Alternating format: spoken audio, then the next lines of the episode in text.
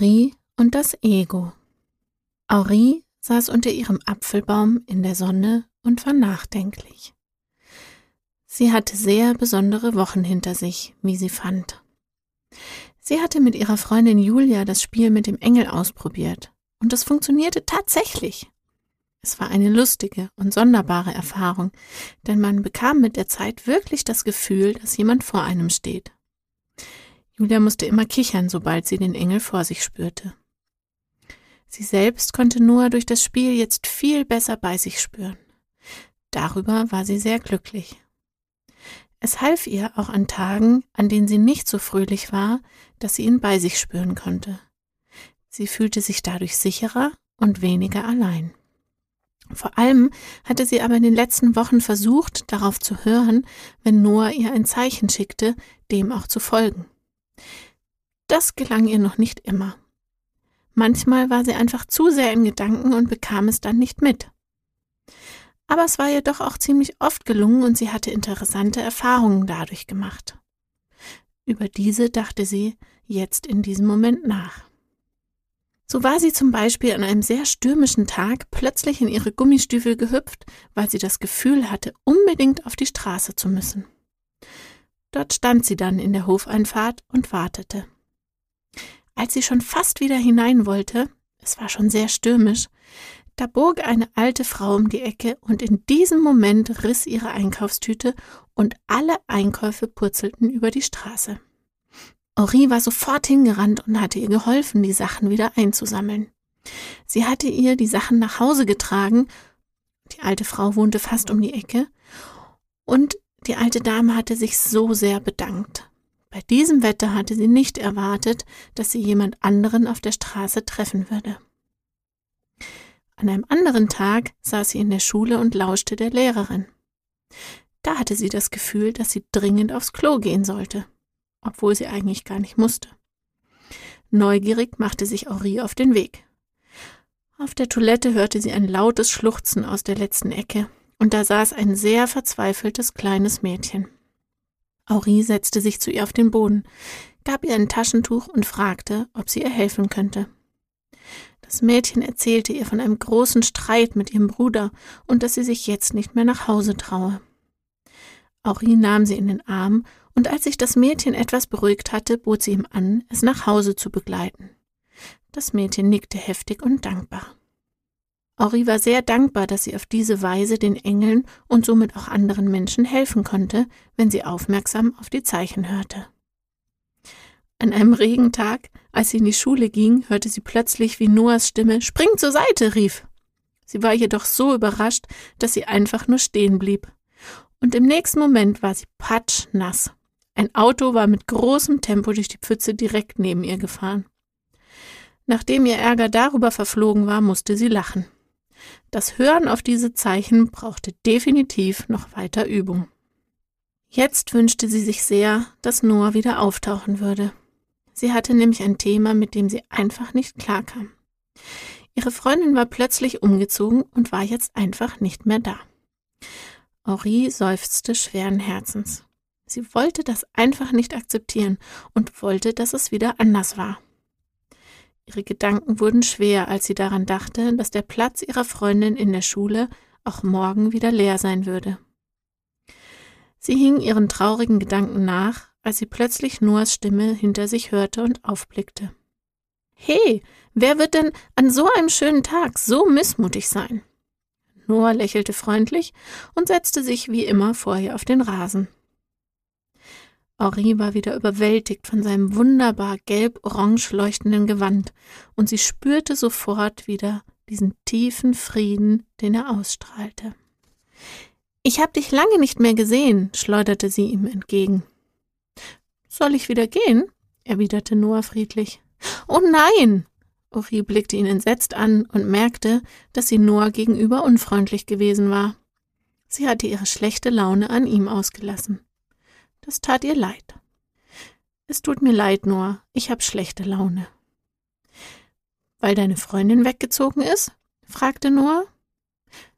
Woher? Uri verstummte. Ihr fiel ein, dass Noah ja immer bei ihr war und nie von ihrer Seite wich. Natürlich wusste er, warum. Ich möchte, dass sie wieder zurückkommt. Ich möchte, dass sie morgen in der Schule wieder auf ihrem Platz sitzt und ich in der Pause mit ihr spielen kann. Ich möchte nicht, dass sie weggezogen ist, sagte Auri trotzig und wütend, und sie verschränkte ihre Arme vor sich. Noah betrachtete sie still.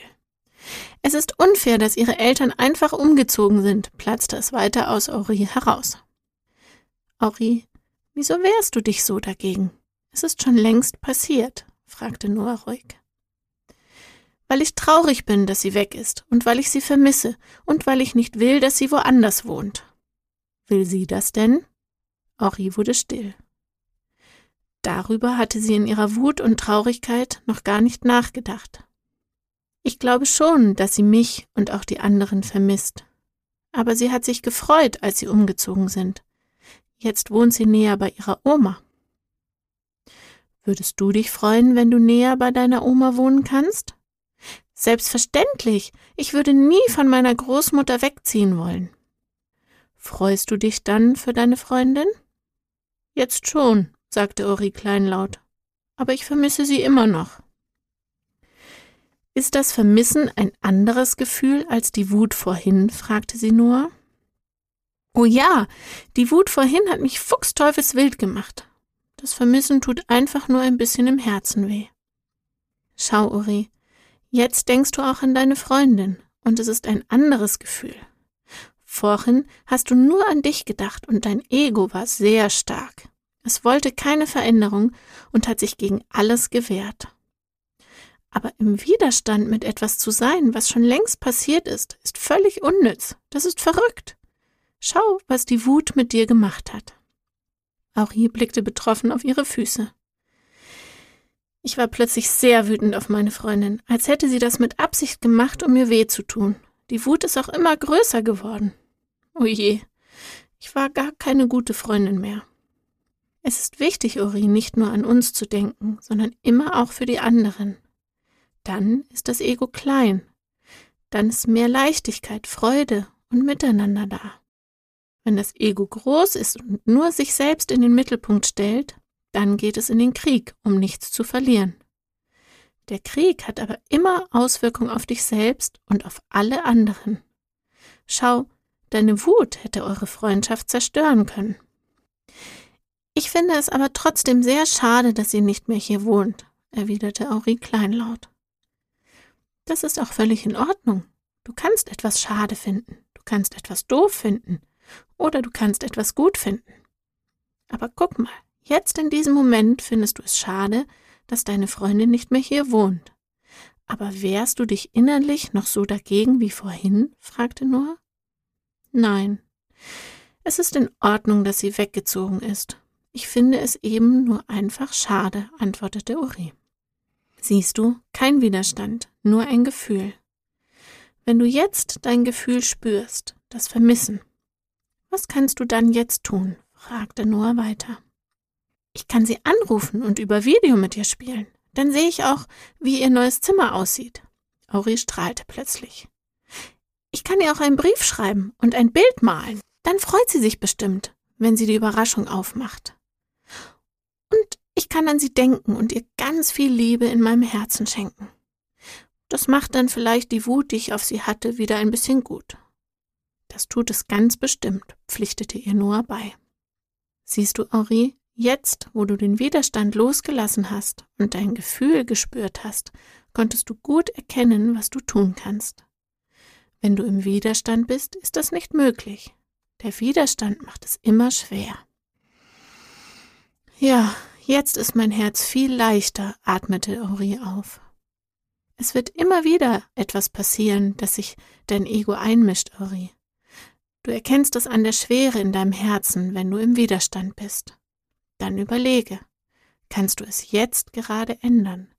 Kannst du die Situation verlassen? Und wenn nicht, dann nimm die Situation an. Akzeptiere sie. Lass den Widerstand los, so wie jetzt gerade eben. Schau nach deinem Gefühl. Wie fühlst du dich in diesem Moment? Wie geht es dir damit? Und der nächste Schritt? Was kann ich jetzt in diesem Moment tun? und dann wird die Leichtigkeit zurückkommen. Danke nur. Du hast mir sehr geholfen. Ich wusste nicht, dass ich es mir selbst so schwer gemacht habe. Ori strahlte nur erleichtert an. Und vergiss nicht, denke nicht nur für dich, denk auch für die anderen. Das ist jetzt sehr wichtig. Du bist nicht nur für dich verantwortlich, sondern auch dafür, wie sich dein Tun auf andere auswirkt. Jetzt bekommt deine Freundin wieder Liebe aus deinem Herzen. Sei dir bewusst, was du in der Welt auslöst. Noah erhob sich. Und ob du etwas, das schon passiert ist, gut oder schlecht findest, lass den Widerstand los. Schau, was dein Gefühl ist. Schau, was zu tun ist. Noah, rief Henri und blickte zu ihm auf. Er hielt inne. Danke. Henri war wirklich erleichtert. Noah lächelte sie an und ging an ihr vorbei wieder um den Apfelbaum. Und dabei strich er ihr, so fühlte es sich an, sie konnte es kaum glauben, über den Kopf. Henri war sehr erleichtert und lächelte glücklich. Sie versuchte ganz bewusst, die Liebe für ihre Freundin aus ihrem Herzen zu ihr zu schicken. Sie stellte es sich wie eine helle Lichtbahn vor, die jetzt die dunkle Bahn der Wut von vorhin überstrahlte. Innerlich entschuldigte sie sich bei ihrer Freundin. Als sie merkte, dass es ihr leichter ums Herz wurde, stand sie auf und hopste ins Haus zurück. Jetzt wollte sie ihre Freundin anrufen und endlich per Video ihr Zimmer sehen.